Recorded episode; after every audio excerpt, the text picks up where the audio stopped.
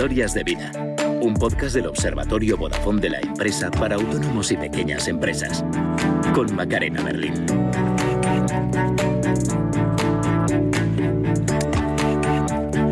La ropa hace magia. Esta es una de las frases de nuestra invitada de hoy. Es la creadora de un servicio de personal shopper para hombre que te envía a casa una caja con prendas para que tú elijas la que quieras y se lleven el resto. Bueno, ya sabéis que habitualmente somos nosotros los que vamos a buscar negocios interesantes para que vengan aquí, pero Clara de la Santa es una de las muchas personas que han entrado en nuestra web, observatoriovodafone.com, y nos han contado su historia. Ella es una de las tres seleccionadas. Bienvenidos y bienvenidas a Historias de Vida, el podcast creado por el Observatorio Vodafone de la empresa para acompañar, ayudar e inspirar a autónomos y pequeños empresarios. Empezamos.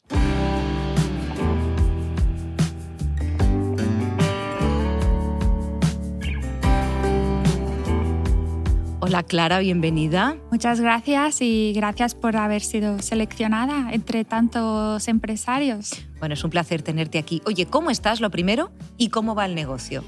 Pues yo muy bien y el negocio pues va creciendo y creciendo respecto al 2019 porque bueno, hay un, año ahí que, ha sido durillo, durillo y tanto. para bueno para mucha mucha empresa. Clara, ¿en qué momento pones en marcha tu negocio? Que por cierto se llama ¿Cómo? En 2014 eh, veo por internet que existe una empresa que se llama Tranclub, eh, una empresa americana que hace este servicio, un servicio de personal shopper online que te envía una selección de prendas en casa y las pruebas tranquilamente, seleccionas lo que quieres y lo que no quieres lo devuelves. Y me pareció una idea, la verdad, muy buena, genial. Eh, y decidí a ver, investigar si aquí en España existía esta idea. Entonces eh, vi que no y luego miré por, por Europa si había algún país o alguna ciudad que estaba implementada. Y vi que en Ámsterdam existía una empresa. Y creo que te marchaste a Ámsterdam. Y me fui a Ámsterdam. Eh, entonces, bueno, en ese momento tenía ya un amigo y bueno, me hice pasar por su pareja y, lo, entré en la web, hice la encuesta y todo y me presenté en las oficinas de, esta empresa. Me fui a ver a, su personal shopper, a ver qué había seleccionado, cómo lo había hecho, qué, qué mm, programa informático utilizaba, un poco ver cómo funcionaban. Y después de realizar el servicio, pues me convencí de que esto tenía sentido y me animé a, empezar a estudiarlo y a implementarlo. Explícanos cómo es el proceso que sigue un cliente de Como. ¿Qué tiene que hacer? Tiene que entrar en la página web como.es. Ahí tiene que eh, rellenar un cuestionario de estilo, de tallas, de presupuesto, un poco, qué marcas le gustan y luego al final del proceso eh, tiene que registrar la tarjeta.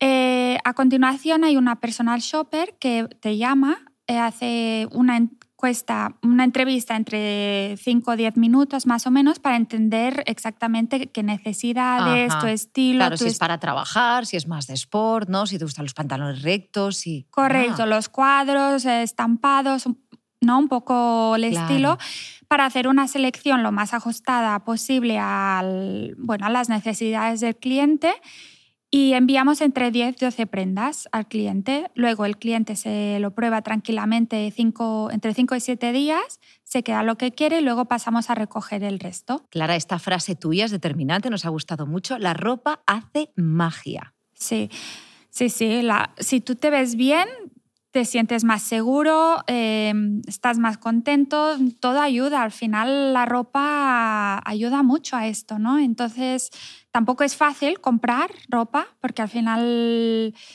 es un proceso de escoger y de combinar, o sea, tampoco es tan evidente, ¿no? Y, si quieres salirte un poco de lo, lo, más sencillo o más fácil, tampoco es fácil. Entonces, con cómo, pues eh, ayudamos a nuestros clientes a que, bueno, a que mejoren su imagen.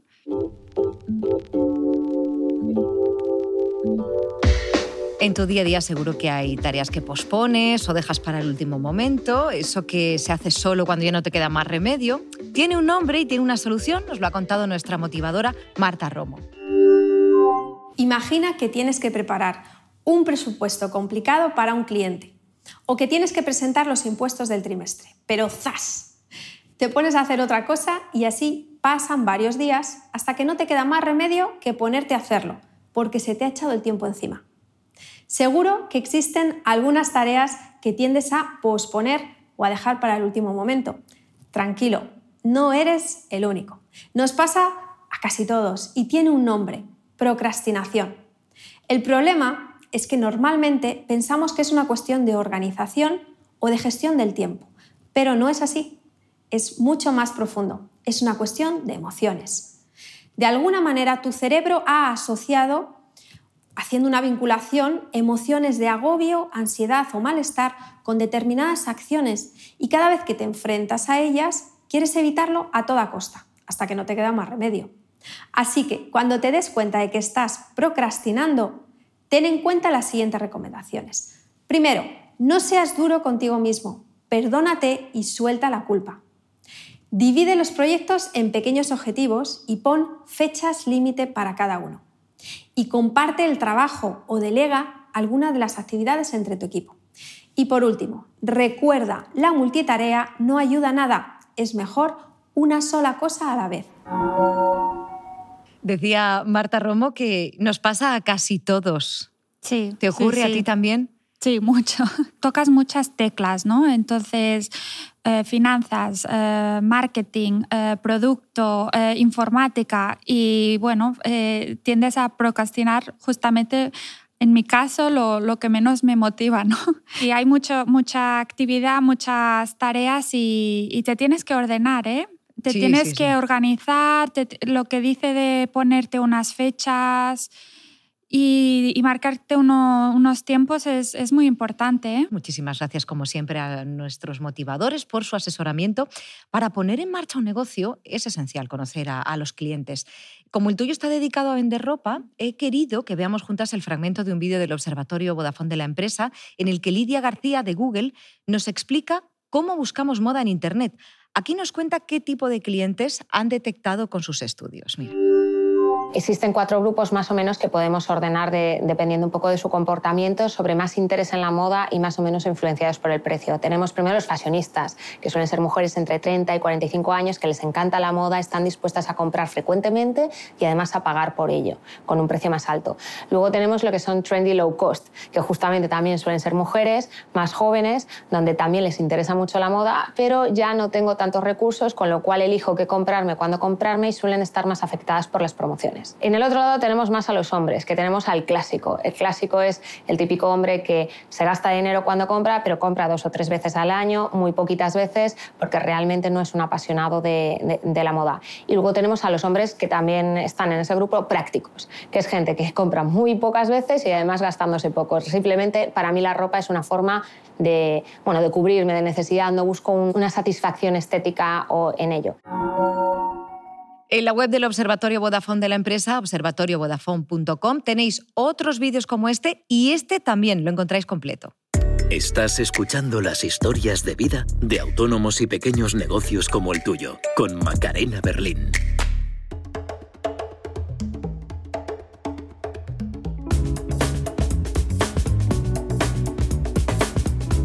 Clara, ¿en qué momento está el negocio cuando comienza la crisis del coronavirus y cómo te afectó? Em, a ver, principalmente mm, se frenó todo, porque claro, la gente no salía a la calle, no necesitaba ropa.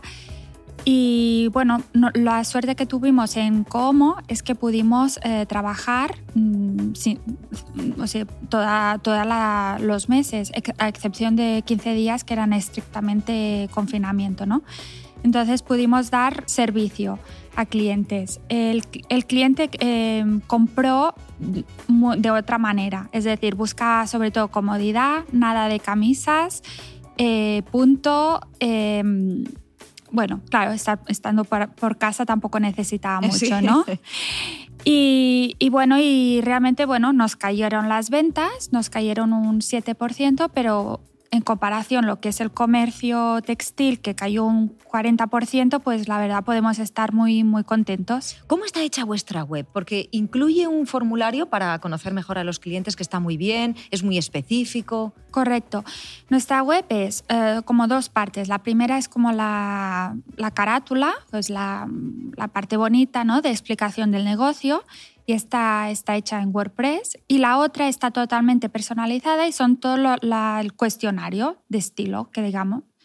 Entonces, esto eh, se vuelca a un CRM que tenemos, eh, que trabajamos con él, y esta es la, la, estructura de nuestra web. El CRM decimos que es una, como una base de datos, ¿no? Para que nos entendamos los que no sabemos nada de... Un CRM sí, es una base de datos y es un programa de gestión de, de clientes, la relación con el cliente. Es decir, Ahí tienes el cliente con todas sus características, también introducimos todos los productos y a partir de ahí podemos hacer presupuestos, podemos hacer los envíos, sí, incluso se puede ampliar y se pueden hacer campañas de marketing. La verdad es que es nuestro pilar. Campañas de marketing entiendo porque te segmenta también los, los clientes. Correcto, podemos segmentarlos ahí. Sabes los que suelen comprar, los que han comprado menos en los últimos tiempos. Sí, sí, es una, es una herramienta muy, muy potente y si, bueno, y si la sabes usar te da muchas posibilidades, la verdad. Déjame que nos detengamos de nuevo en esto del CRM, por el histórico también, ¿no? El histórico también te lo claro, ahí, hace que lo tengas muy presente. No, y aparte que, claro, un cliente repetidor, pues puedes saber todo lo que se ha comprado. Entonces puedes decirle, oye, pues este jersey te lo puedes combinar con ese pantalón que te envié. O entiendes también el estilo del cliente, ¿no? Porque vas viendo lo que le gusta y lo que no, porque también hay una encuesta de, las prendas que no se queda, te tienen que decir, digamos, el motivo por las cuales no, se las quedan. Entonces puedes entender mucho más. Mm. ¿Y qué CRM utilizas? Utilizo uno que se llama Zoho. Em, estuvimos valorando varias, varias opciones y, por ejemplo, el más potente que se llama Salesforce, eh, bueno, vinieron, me lo presentaron. Eh, es una herramienta para empresas muy grandes, pero claro, nuestra cuenta de resultados no, no aguanta un coste de, de ese tipo.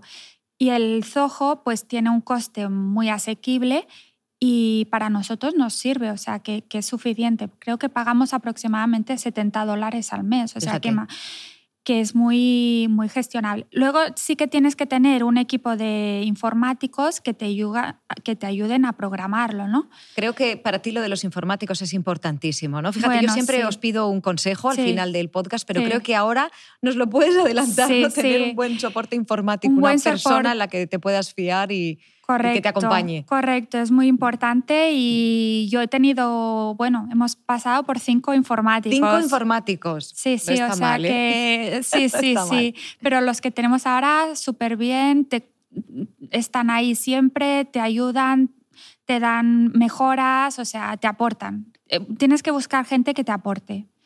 ¿Cómo gestionáis la seguridad en la web? Porque manejáis datos muy delicados. Muy delicados, sí.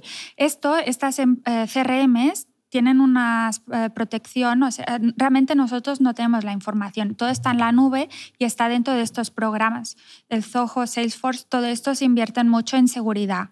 Entonces nosotros realmente no, no, guardamos nada. Claro, y los datos de las tarjetas están encriptados, o sea que toda esa información no pasa... Nada, nada, nada. Vamos a hablar de la imagen y de la comunicación. ¿En qué redes sociales estáis y por qué? Estamos básicamente en Instagram y Facebook. Em, también ah, YouTube hacemos algunos vídeos, pero pocos.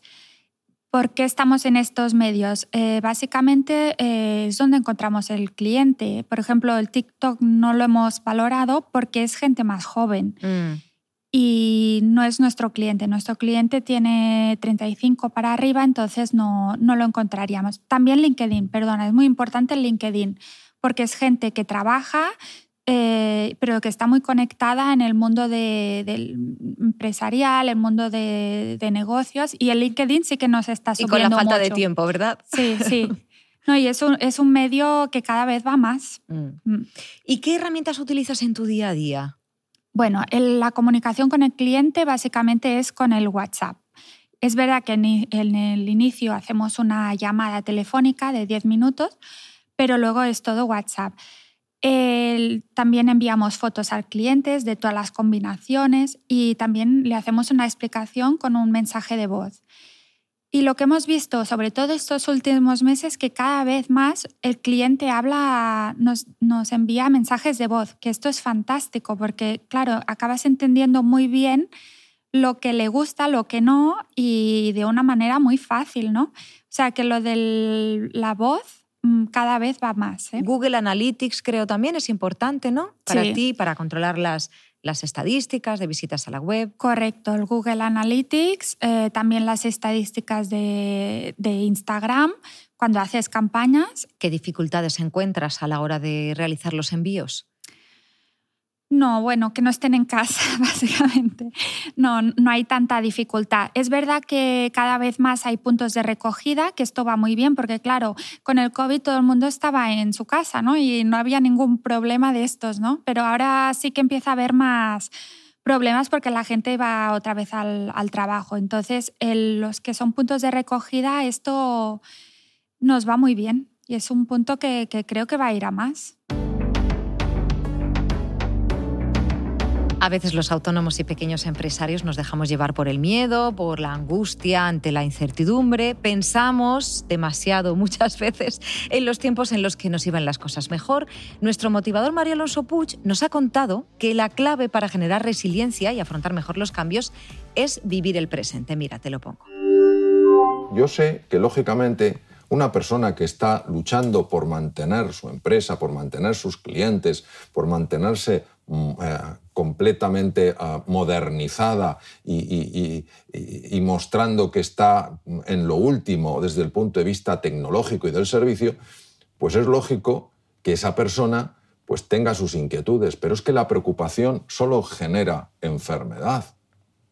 El irnos al pasado, ¿para qué? Para lamentarnos o para llenarnos de esa sensación de culpa por lo que hicimos o dejamos de hacer, solo genera enfermedad. Hay que estar en el presente. Entonces, es esencial estar en el aquí y en el ahora. Y esto aumenta clarísimamente la resiliencia, entre otras cosas porque cambia la manera en la que el cerebro opera. Hay algo que no tenemos que olvidar, que es que somos seres de encuentro.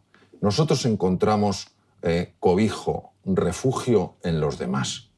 Cuando uno nota que le pesa demasiado la carga, ¿cuánto ayuda poderlo hablar con alguien, poderlo compartir con alguien? Entonces yo recomendaría que desde luego no nos aislemos. No es ningún signo de debilidad pedir ayuda, es un signo de profunda inteligencia. ¿Quién no necesita ayuda?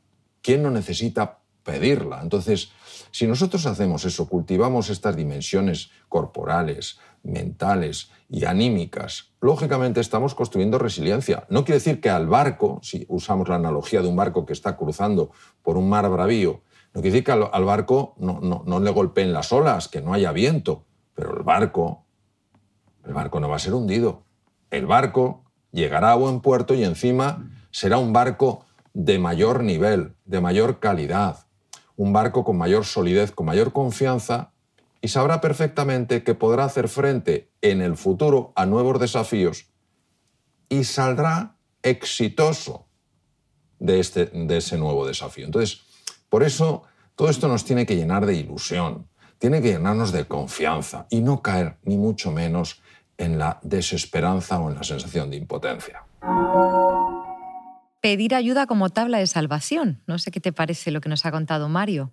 Pues sí, es, importante saber eh, pedir ayuda, consejo, cuando estás en un momento crítico. Mm, es importante rodearte de gente que además no tenga intereses propios. o sea, ir a buscar gente que, bueno, que va, a buscar lo mejor de, para el negocio, ¿no?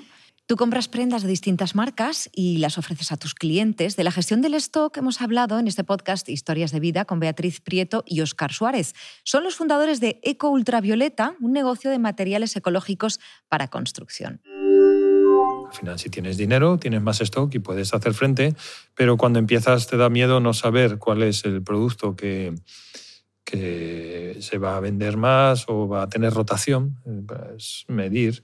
Y cuando vas teniendo más datos y vas viendo cómo evoluciona el mercado, vas teniendo información que te permite ajustar mejor el stock, saber qué se mueve, qué no. Al final tienes que tener un stock ajustado a tus posibilidades de inversión primero y luego eh, lo vas estudiando según las ventas se van sucediendo, pues ya ves dónde tienes que poner más de, ese dinero, si en este producto, en otro, tal. Igual hay algunos que dejas hasta de vender. Este episodio de nuestro podcast lo podéis encontrar en la web del Observatorio Vodafone de la empresa, observatoriovodafone.com.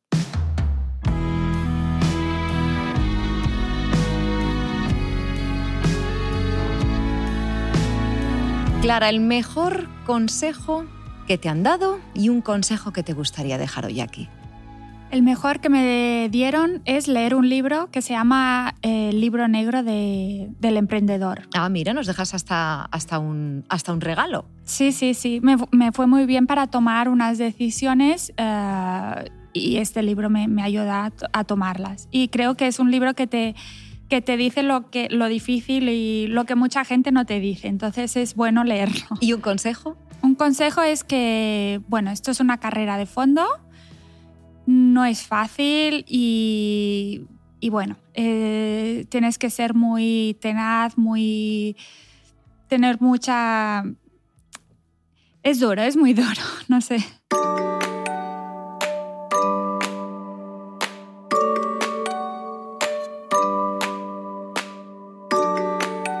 Es una carrera de fondo. Esta es una de las frases de nuestra invitada de hoy. Yo añadiría, Clara, que es una carrera de fondo a la que hay que ir muy bien vestida y muy Pues bien sí, vestido. Pues ¿eh? sí, sí. Muchísimas gracias por A haber ti. venido. Que tengas muchísima suerte Pues muchas gracias Ánimo. a vosotros. y a por todas. Pequeños empresarios y autónomos, ya sabéis que hay más episodios de este podcast, historias de vida en todas las plataformas de audio que tenéis más contenidos útiles e inspiradoras en la web del observatorio, observatoriovodafone.com. Y si nos ponéis una buena valoración en este capítulo, pues os lo agradeceremos mucho. Hasta la próxima. El Observatorio Vodafone de la empresa. Ayudamos a los autónomos y a las pequeñas empresas en sus retos digitales.